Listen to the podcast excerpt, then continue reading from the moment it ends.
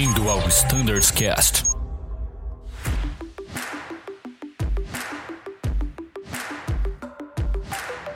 Fala pessoal que escuta o Standards Cast. Meu nome é Matheus Gurjão, faço parte do time de Flight Standard e hoje vamos para mais um dos episódios sobre RST Delta.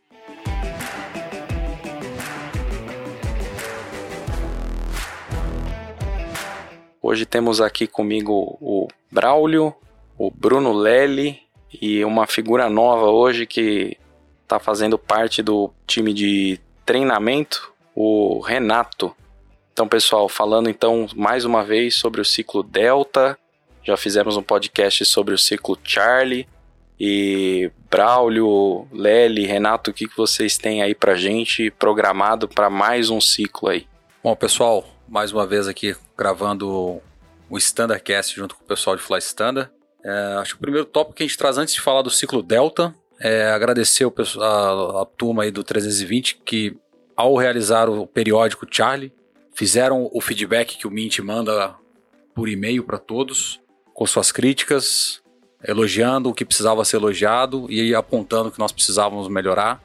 Então acredito que o nosso periódico é uma evolução constante, cada ciclo, ciclo após ciclo, vem forçando as coordenações de todas as frotas a trabalhar por um periódico que traz a realidade da frota para dentro do simulador, para que a gente não fique numa utopia dentro do simulador, treinando coisas inimagináveis, mas sim que a gente possa refletir no simulador as coisas que vêm acontecendo no avião. Então é o que a gente buscou fazer no Charlie, com um dos itens que foi o Autotrust Inop como despacho, e agora também dentro do ciclo Delta, com o apoio da nossa equipe de safety, com casos que aconteceram na frota, a gente vai comentar mais à frente. É, então, trabalhando em conjunto, feedback do pessoal de, de instrução, nosso grupo de instrução também passando feedback, a gente vai construindo ciclo após ciclo, periódicos que sejam fiéis à empresa que a gente trabalha. Que a rota possa trazer casos, que a gente possa treinar, aprender todo mundo possa entrar no simulador e sair melhor. Acho que esse é o foco sempre no treinamento nosso em simulador. Queria aproveitar também já introduzindo a vocês o Renato Vitor. Ele, a partir do mês 11 agora de 2023, ele assume a posição do Bruno Lely. Bruno esteve com a gente no treinamento do A320 neste ano como assistente da coordenação. Bruno está saindo para sua elevação. Fico muito feliz por ele. Em nome de toda a equipe do treinamento, eu tenho certeza que fica um legado dentro do treinamento do A320 pelo trabalho que o Bruno executou aqui dentro, com a equipe que o Bruno trabalhou aqui dentro. Tenho certeza que todos os instrutores de solo, todos os instrutores e examinadores de simulador, eles aprovam, aprovaram e gostariam que o Bruno continuasse conosco. Mas a, a realidade é que ele está se movimentando e eu fico muito feliz por ele, pelo lado profissional, pessoal dele, de seguir a carreira, sendo promovido, será promovido como comandante de Embraer. Tenho certeza que logo logo ele vai estar tá numa posição como instrução, que é um baita de um cara, que com certeza vai ajudar muitos alunos pela frente. Então sai o Bruno, entra o Renatão. Renato trabalhou agora também como instrutor de solo, está tendo uma movimentação na sua carreira, saindo de instrutor de solo, vindo para a posição de assistente de treinamento. Mais uma vez deixar nosso contato da coordenação pontuar 320 à disposição de vocês e estamos na escuta aí para qualquer assunto relacionado ao treinamento técnico do A320. Maravilha, pessoal. Então acho que depois dessa despedida aí do, do Lely, o Renato aí vai ter que fazer jus à posição que ocupa, né? Fala, Renato. Bem-vindo aí. Obrigado, obrigado, gente. É isso aí. Entrando aí. É uma baita responsabilidade substituir o Brunão aí, né? Mas a gente vai tentar sempre tá, tá melhorando. Conto com o feedback de todo mundo aí também, pessoal, pra gente melhorar o nosso treinamento. É, eu acho que o nome do, do, do, treinamento aí, esse é sempre o objetivo final, né? É sempre a gente tornar é, o que é bom melhor, né? Essa é a ideia. Aliás, o que já é muito bom, melhor.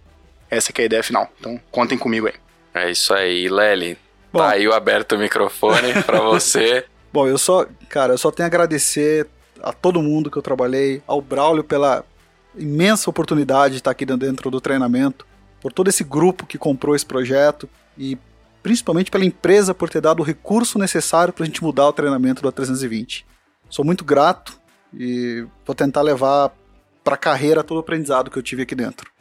Mas sem muita rasgação de seda, vamos tocar aí para o primeiro tópico? Obrigado. Vamos sim.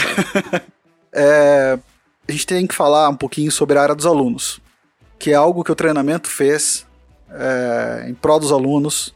Hoje lá, todo mundo que entrar no, no ADDocs, clicar em GTO, vai ter um, uma opção lá, né, área dos instrutores, ao lado tem área dos alunos.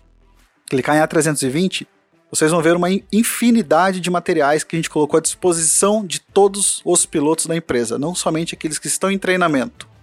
Então nós temos, por exemplo, todos os briefings do treinamento inicial, todos os briefings do periódico, materiais adicionais, materiais como, por exemplo, recentemente o, alguns checadores passaram para a gente os erros comuns cometidos em sessões de cheque. Nós criamos um material de treinamento e disponibilizamos para todos os pilotos. Porém, Gurjão, a gente tem recebido uma crítica de que os pilotos estão dependentes daquele material, principalmente vindo de checadores aqui dentro. Então vale lembrar, esse material foi feito para auxiliar, mas o manual, o, o, o, documento oficial da empresa é o FCOM, é o MGO, é o FCTM. É isso aí. A área dos alunos é complementar, turma. Não é o material oficial a ser utilizado, ou pior, o único material a ser utilizado. Tá ali, o objetivo é para auxiliar no estudo de um FCOM, de um FCTM, de um AFM, ainda temos um FCAP, então está ali para complementar e jamais como método único de uso, não é isso? Exato, exato. É exatamente, pessoal. Eu acho que vale a gente ressaltar isso, que é super importante. É um, não, não pode ser utilizado como uma muleta para poder simplesmente passar num, num cheque ou numa revalidação, apesar do material ser extremamente é, claro, dá uma informação muito boa, de uma forma muito didática, com vídeo, vídeos não, animações que a gente aquela que eu olho e falo, putz, como é que os caras conseguiram fazer isso? É muito importante é, ressaltar a utilização dos, dos instrumentos adequados para para realizar. É o uso consciente e inteligente da ferramenta, né? Isso. Como eu comentei Exatamente. no começo do, do Standardcast, a gente recebeu muito feedback dentro do ciclo Charlie. E a maioria dos feedbacks positivos eram relacionados à área dos alunos, ao material da área dos alunos, o quão bom foi o uso desse material. Então, poucos casos aconteceu que o Bruno comentou, então acho que é trazer essa mensagem para quem está entrando na empresa agora como um aluno inicial do 320, quem está aí já na labuta trabalhando, é periódico. Galera, esse material é para complementar o FCOM, FCTM, etc. Qualquer manual que exista por aí. Só fazendo um adendo também, é importante é, ressaltar que dentro do avião, durante as manobras, dentro do, do, do, simulador, a gente não tem acesso à área dos alunos, né? Você vai ter acesso aos manuais. Então, precisar consultar alguma coisa, a gente tem que ter essa, essa familiarização com os manuais, né? Então, é importante a gente mexer nisso muito durante o treinamento para ficar mais fácil o uso dos manuais, né? Durante, durante o, as sessões e durante os voos aí no, no dia a dia. Maravilha, pessoal. Então, é, vamos direto ao, ao assunto da nossa RST Delta. Vamos lá, então. O ciclo Delta de treinamento, Gurjão, ele aborda quatro atas, né? A gente geralmente trabalha com quatro atas. No ciclo Delta, nós temos ATA 27 Flight Controls, ATA 30, que é o Ice and Rain Protection, ATA 36 pneumático e ATA 70 motor. Além disso, a gente aborda algumas manobras, como RNPR Departure, que a gente já vai explicar um pouco mais sobre ela, é, Upset Recovery, Wind Shear, TOLS, né, a manobra GPWS. Então, basicamente, esse é o escopo do ciclo Delta. É o que está publicado em nosso PTO, é o que está vigente, tá bom? E como o Braulio comentou lá no começo da, do nosso podcast aqui, a gente não cria, as, as falhas não são criadas aleatoriamente da cabeça. Tudo tem um, um porquê de estar lá dentro. E com base nos feedbacks dos pilotos que faziam as sessões, um alinhamento interno aqui dentro, aqui na, no treinamento também, hoje a gente recebe muito do safety o que está acontecendo na frota, o que está acontecendo no mundo, no nosso avião, dentro da empresa e fora da empresa, para poder dar o direcionamento para o treinamento. Então, por exemplo, um tópico que nós vamos falar um pouco mais para frente, na ata 70 é stall de compressor. A maioria dos eventos de falha de um motor do A320, não só na empresa, mas num cenário global, em 2023 foi referente a stall de compressor. E por isso que nós vamos treinar stall de compressor no ciclo delta. Eventos de fly controls, por exemplo, foram associados à falha de slat e flap. Por isso que nós vamos treinar esse tipo de, esse tipo de falha aqui dentro. Mas antes eu queria chamar o Braulio para a gente bater um papo sobre a RNPR Departure. Maravilha, Beleza, vamos lá, vamos, vamos lá. lá. A RNPR Departure é um, um assunto novo pro A320, novo de execução, digamos assim, porque a carta lá do, do Mon já tá lá, já tem um, já tem aniversário, já sopramos algumas velhinhas para ela, mas finalmente o assunto andou internamente na Azul junto com a ANAC, enfim, tem um processo burocrático que aconteceu. Que aconteceu nesse segundo semestre de 2023? A Azul teve pela EO uma aprovação para iniciar o treinamento e a fase 4 de certificação que é que nós estamos hoje, que é novembro de 2023. Hoje o aviador que fez o treinamento no simulador, ele pode fazer a decolagem em condições visuais no Dumont, usando a Avicox no Fox, que é um RNPAR específico, ponto 3 no Dumont. Então, basicamente, para que a gente possa operar essa decolagem, a tripulação tem que estar treinada. Então, a, a empresa ela decidiu de uma, uma decisão estratégica separar um grupo agora em, no final desse semestre de 23, que já operava no Santos Dumont. Esse grupo veio para o treinamento no, no simulador para que ele estivesse pronto num determinado momento de meteorologia, digamos assim, no Dumont, que pudesse decolar de lá. Mas somente quando nós saímos da fase 4. Então isso é importante saber que hoje, na fase 4, nós só decolamos visual. Pô, beleza. E os demais aviadores? Então, todos os aviadores que não passaram nessa sessão dedicada do RNPAR Departure passarão pelo periódico Delta, porque todos nós faremos um periódico. Esse periódico Delta ele é direcionado para o aeroporto especial do Santos Dumont e aí nós vamos casar então o periódico como uma certificação inicial para os demais aviadores. Então toda tripulação que passar no periódico Delta obrigatoriamente vai fazer uma saída do Santos Dumont com preparação de cabine, que tem um detalhe para a decolagem do RNPAR, com duas decolagens, uma decolagem normal e uma decolagem com falha, para que a gente possa trabalhar a ativação ou não da EO lá no Santos Dumont, que são os requisitos que foram exigidos pela ANAC. Pessoal vai, vai ver que existem algumas incoerências, digamos assim, entre o que tem no nosso manual para uma operação PBN de decolagem versus o que nós estamos fazendo hoje. Mas entendam que isso tudo foi fruto de uma certificação e foi exigido pela agência para que a gente pudesse iniciar um projeto novo e ainda não conhecido mundo afora. O Brasil está sendo o primeiro que está encabeçando isso aqui. Então tem muita gente que está reclamando, vamos dizer assim, comentando que, poxa, eu não posso usar o autopilot logo que eu decolo. Está indo contra o que está na FICOM Special Operations. Sim, por enquanto não podemos operar dessa maneira. Tem que ser da maneira que a ANAC homologou. Então tem que ser assim. Se algum dia daqui para frente sofrer, sofrer alguma alteração, a equipe de standard vai publicar alguma coisa para gente. Então todos passarão pelo treinamento na Delta. Nós separamos alguns pontos aqui, porque tem muita coisa a ser comentada do, do RNPAR, para a gente pontuar algumas coisas para chamar a atenção da turma. Por exemplo, preparação de cabine no Dumont para decolar lá com a visibilidade baixa. Pô, que visibilidade baixa é essa? Qual é o ganho que as empresas vão ganhar pensando no Santos Dumont? Nós vamos poder decolar de lá com 800 metros de visibilidade. É um ganho significativo, porque a gente passou a pousar e não decolar mais. Gente pousava com RNPAR Approach e não decolava mais. Então, passa a poder decolar com 800 metros. Detalhes, e se eu esqueci de alguma coisa, me ajudem aqui, hein? Preparação de cabine para uma decolagem MC lá. Tem que alinhar os inerciais. Fazer um full alignment, Full alignment. sempre, Exatamente. mesmo que eu esteja em trânsito. Pousei no Dumont nos mínimos do RNP, vamos decolar porque melhorou para 800? Vou ter que fazer um alinhamento. Full alignment para sair de lá. Decolagem.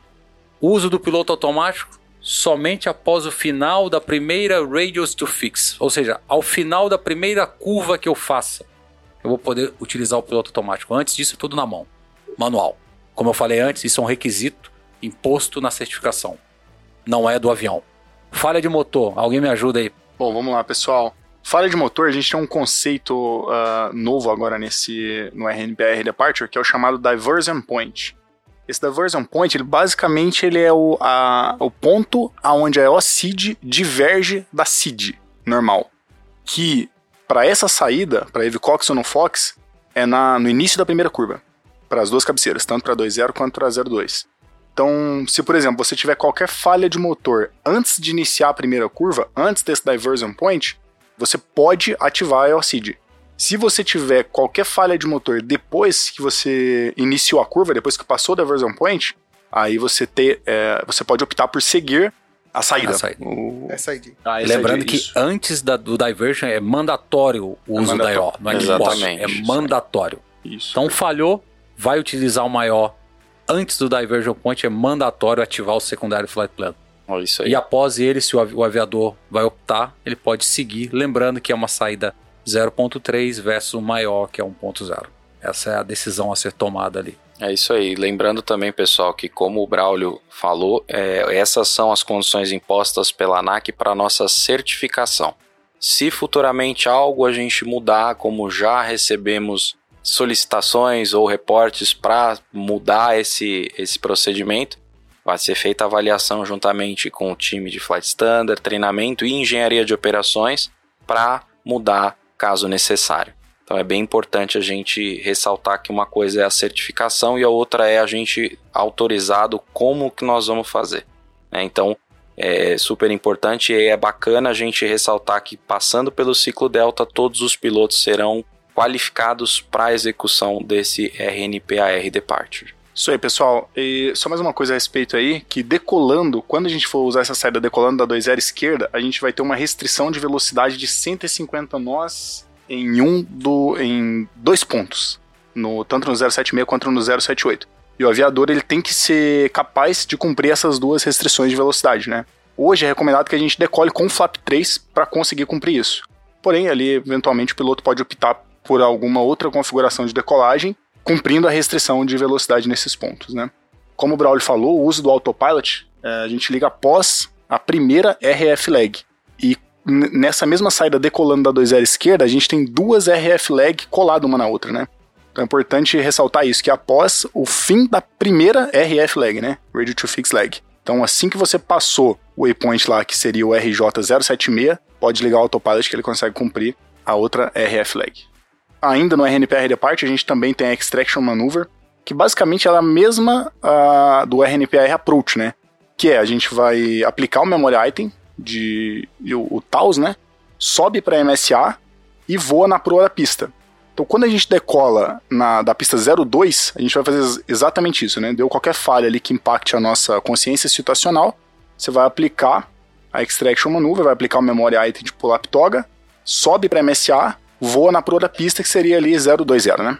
A única diferença aqui é quando a gente for decolar da 20 esquerda, que a gente vai aplicar essa manobra, vai aplicar o pull-up toga, voa, uh, sobe para MSA, porém, ali a gente vai voar na proa magnética 155, que é similar àquela trajetória visual, né, que a gente já é acostumado a fazer.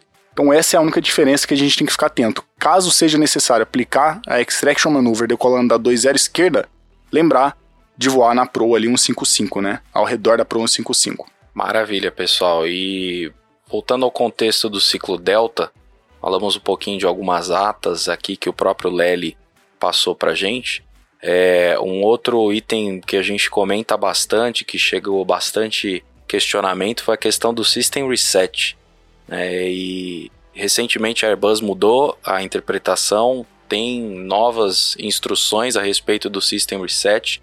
Eu acho que cabe a gente conversar aqui o que, que vai ser abordado, qual que é a visão da parte de treinamento sobre isso, como aplicar, como não aplicar, o que, que a gente espera aí para essa parte do System Reset. Tá. É, esse é um, é um bom ponto, de, é um bom tópico de discussão, porque apesar da Airbus ter mudado o layout da, daquela página, a gente só tomou ciência disso mais profundamente quando alguns pilotos vieram questionar o treinamento, questionar o flight standard do que tinha mudado e como de fato executar aquele procedimento. Então, obrigado a todos que questionaram o treinamento e levaram essa dúvida aqui para dentro. O primeiro ponto para a gente entender o System Reset, então a gente vai trabalhar aqui tentando criar um mapa mental do que a gente está falando, tá? Dado o mau funcionamento de algum sistema, primeira coisa a considerar é se a gente tem algum. Considera o evento solo, tá? Dado o mau funcionamento. Tem ICANN ou OIB para aplicar? Tem. Aplica ele. Resolveu? Acabou o problema. Então, não resolveu esse procedimento, ICANN ou OIB não resolveu. Ou não tem ICANN ou OIB para aplicar. Nesse caso, com a aeronave no solo, a gente vai considerar um System Reset. Aí a Airbus ela traz duas sutilezas de interpretação. E a gente está trazendo essa informação para vocês depois de muito debater o assunto com a própria Airbus, tá? A Airbus classifica da seguinte maneira: o sistema afetado está listado naquela tabela do QRH de System Reset. Se o sistema afetado está listado, a gente vai procurar pela malfunction. Então, tem o sistema e tem a malfunction, claro, eu vou, vou aplicar aquele procedimento. Agora, tem o sistema, porém a malfunction não está lá, eu não posso tentar nada diferente daquilo. Agora, se o sistema afetado não está lá no QRH, eu posso, em coordenação com a manutenção, tentar algum outro reset. Claro que isso não vai vir de cabeça.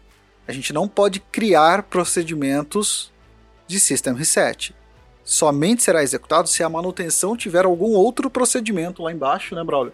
Para aplicar. É isso Mas aí. que fique muito claro essa sutileza entre sistema afetado e a malfunction.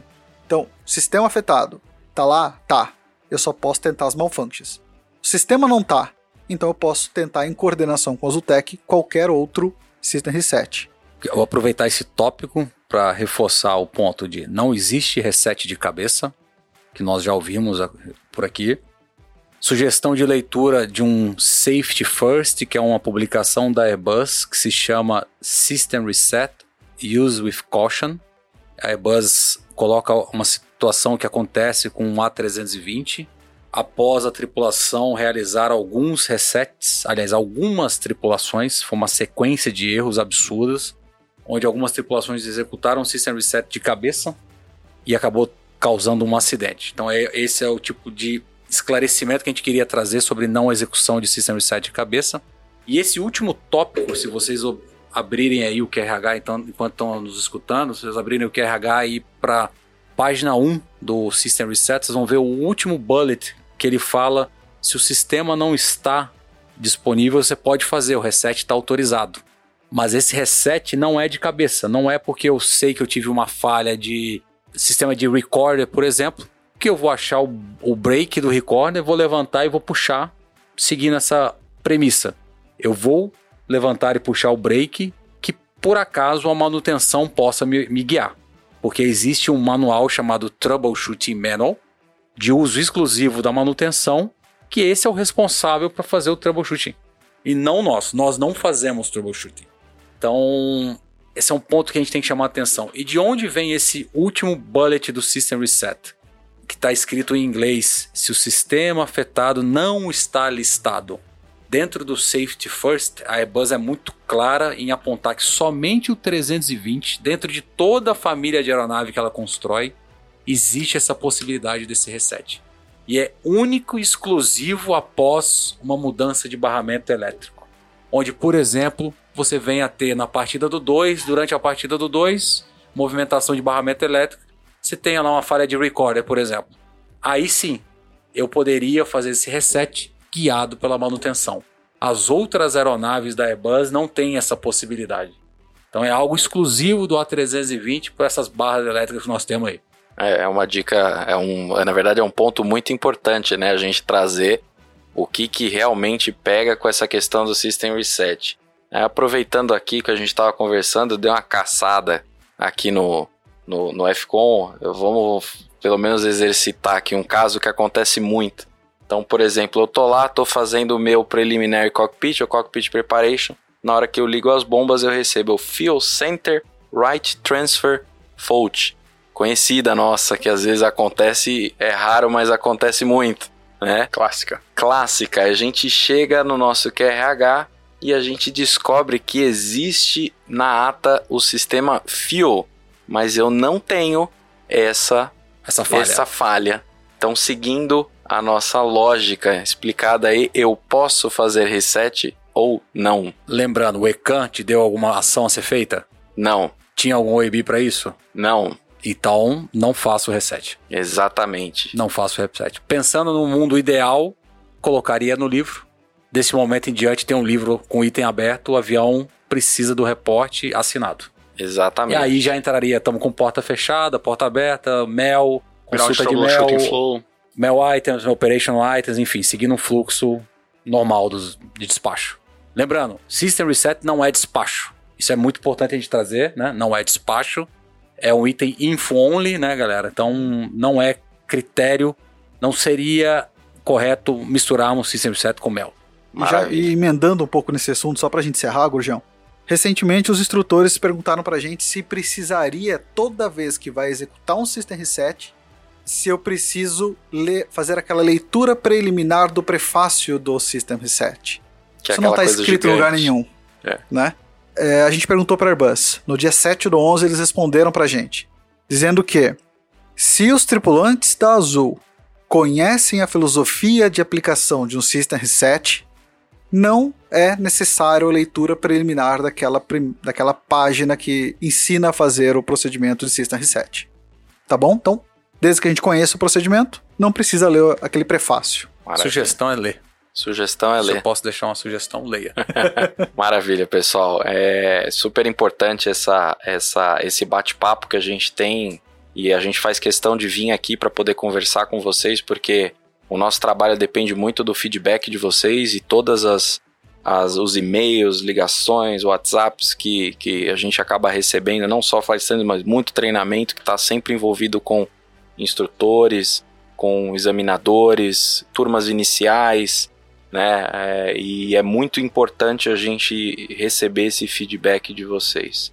Voltando um pouquinho mais para a parte do, do, do ciclo Delta, vocês é, têm mais alguma outra ata que vocês queiram comentar? É, o que mais a gente está previsto? Renato, adicionar algo mais? Vamos lá, pessoal. Para essa RST Delta também, a gente tem a manobra de Taos, né? O Taos Event, a manobra GPWS. O que é importante a gente ressaltar nessa manobra é a aplicação dela no primeiro indício que. A aplicação do memory item no primeiro indício de, de terrain, né? Então é importante sempre a gente estar bem atento a isso. E aquele esquema, né? Caso esteja visual, fazer o ajuste necessário de bank ou pitch, e caso esteja FR ou noturno, a aplicação do memory item completo ou pull-up toga, né? Então sempre é importante a gente é, reforçar isso. Então, assim que tiver o primeiro indício de TALS, a aplicação do memory item. Isso aí, acho que de Tolls é isso. A gente poderia passar para o Bruno comentar um pouco sobre por que, que nós trouxemos stall do motor. Por que, por que escolhemos stall dessa vez, hein, Bruno? Tá, stall, stall de compressor, como a gente falou lá no início, né? É um dos maiores motivos, ou foi um dos maiores motivos de falha de motor no A320 no mundo, e no- na nossa empresa não é diferente, né? É, e por isso, então, que já que temos que treinar a 70, por que não treinar stall de compressor? No treinamento agora ciclo delta, todos os pilotos serão envolvidos nesse treinamento com stall de compressor. Stall de compressor, é, é- todos conhecem o- os sintomas, né? A gente tem aqueles aqueles estrondos, loud bangs, né? Flutuação dos parâmetros do motor, aumenta a IGT, vibração, Vibração. e tudo mais. Porém, é interessante como a Airbus trabalha esse assunto. No FCTM, eu separei alguns pontos importantes a gente trabalhar aqui dentro, né?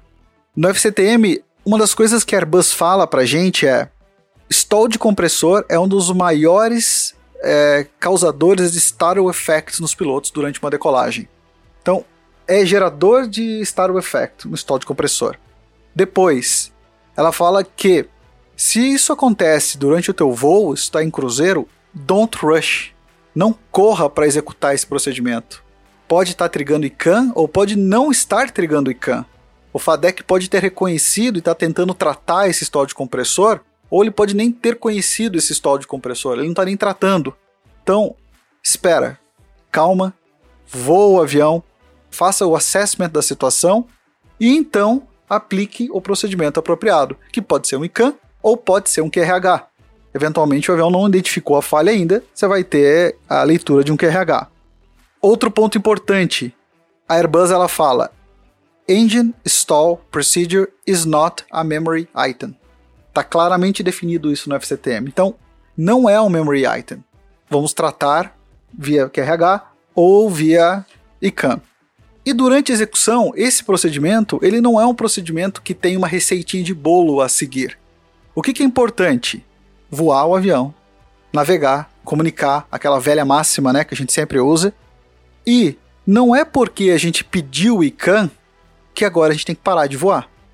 Vocês vão ver no, no treinamento, vocês serão submetidos a stall de compressor em momentos diferentes do voo. E, e, situações diferentes vão acontecer. E não tem como a gente chegar aqui, eu, o Braulio, o Renato, passar uma receita de bolo. Faça A, B e C que vai dar certo. Vou dar um exemplo. Quando falar o engine secured, tem que falar engine secured? Se eu cortei o motor, eu preciso falar engine secured? É toda vez? Segundo o FCTM, engine secured a gente só fala quando a gente corta o motor e precisa acelerar o avião. Se eu não preciso entrar na fase de aceleração, se eu já estou limpo, já acabou o problema, eu não tenho obstáculo, não tem mais nada. Aconteceu na fase final de subida, eu não preciso mais acelerar esse avião, eventualmente. Então não preciso falar o engine secured. Só que quando a gente não fala engine secured, por exemplo, lá embaixo, parece que a gente sai de todo um gatilho de, de ações, né? Stop cam, push level off, acelera, limpa, tal. A gente acaba esquecendo isso daí. Saiu da receita do bolo, né? Sai da receita do bolo. Então, Vamos pensar fora da caixa, né? O que é, é importante, o que o bate-papo aqui é muito importante. A gente já tá, a gente já antecipa aos pilotos. Vocês terão stall de compressor no treinamento Delta. Mas voem o avião. Saibam o que está acontecendo com o avião. Ele trigou ICANN? Não trigou ICANN? O avião está voando, está com performance, está subindo. O FADEC está tentando controlar aquela situação ou não?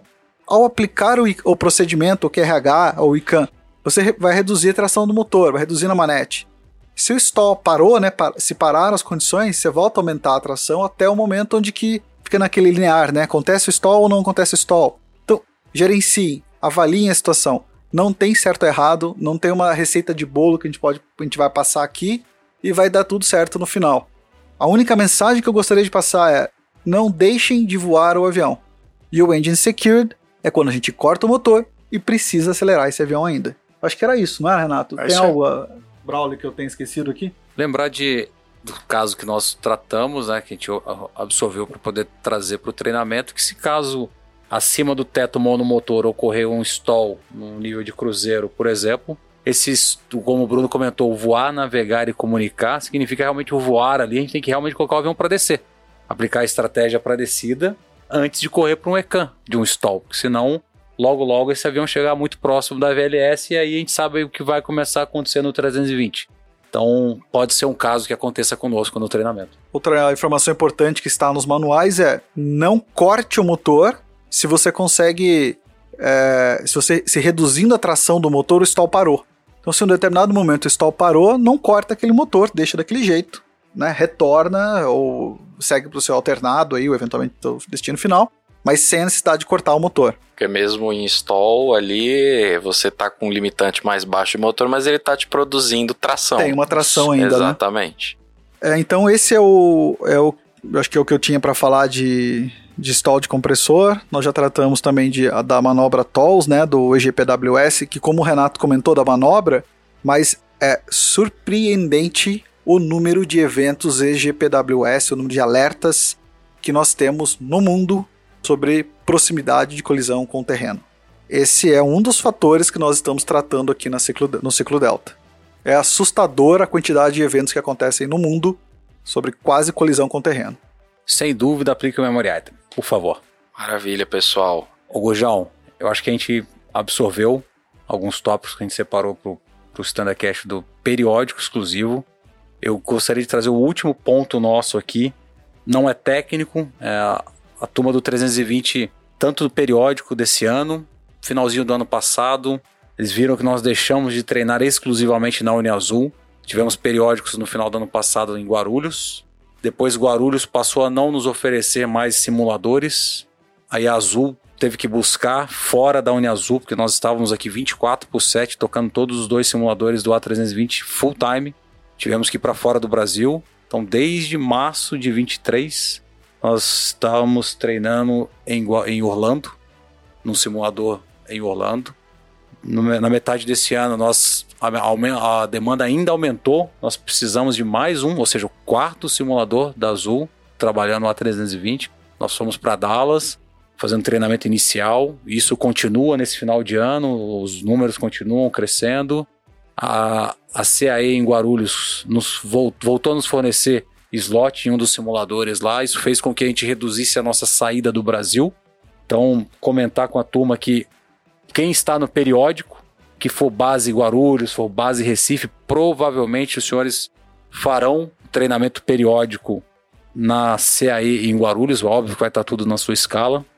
E a turma que está entrando no 20, a partir dessa escala de novembro, dezembro, acredito eu até fevereiro, vai continuar utilizando o simulador ou na Uniazul ou lá na CAE em Guarulhos. Então, momentaneamente, nós pausamos a nossa saída do Brasil para treinamentos iniciais do A320.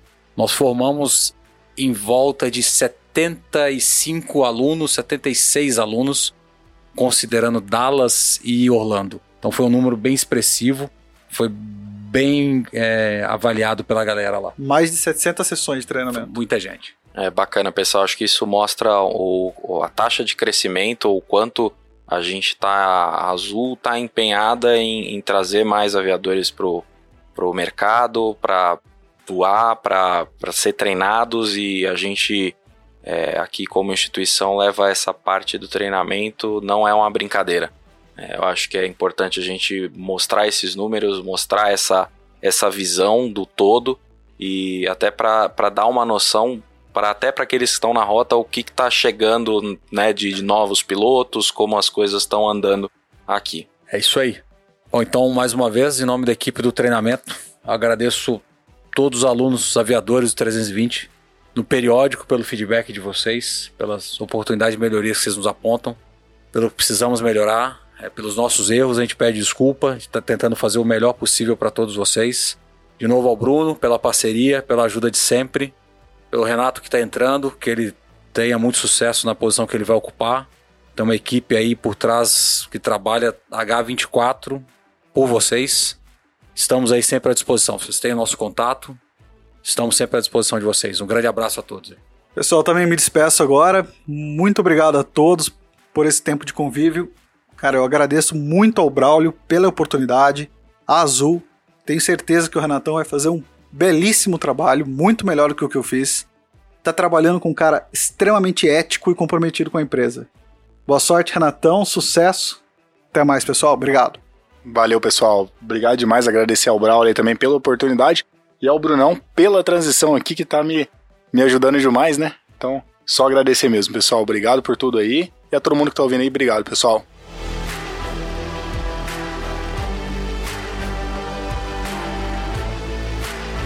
Pessoal, em nome do Flight Standards, eu agradeço a, a vocês terem acompanhado mais um episódio e desejo a todos bons seguros voos e até a próxima.